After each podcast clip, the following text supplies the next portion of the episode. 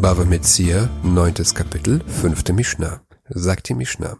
Hamakabel sadeh mechavero velo aseta.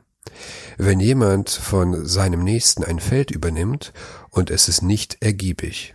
Übernimmt jemand ein Feld des Ertrages wegen, von dem, von dem er die Hälfte einen Drittel oder ein Viertel als Zins abgeben muss, aber das Feld ist nicht ergiebig und der Ertrag sehr gering, so dass er sich um das Feld nicht kümmern will, weil der Aufwand sich nicht lohnt.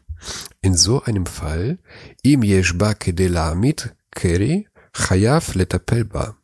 So muss er sich damit abgeben, wenn man aus dem Ertrag einen Haufen errichten kann.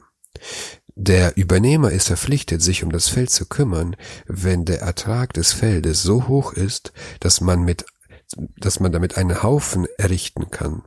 Der Haufen muss so hoch sein, dass eine Schaufel darin stehen kann und von dem Getreide ganz bedeckt wird.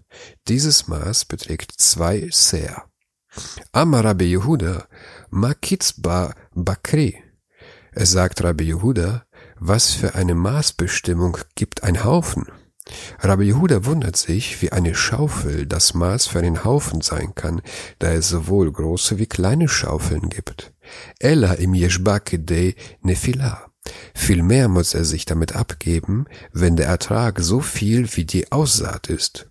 Der Übernehmer muss sich nach der Meinung von Rabbi Yehuda nur dann um das Feld kümmern, wenn der Ertrag genauso groß wie die Aussaat ist. Die Halacha ist nicht nach Rabbi Yehuda.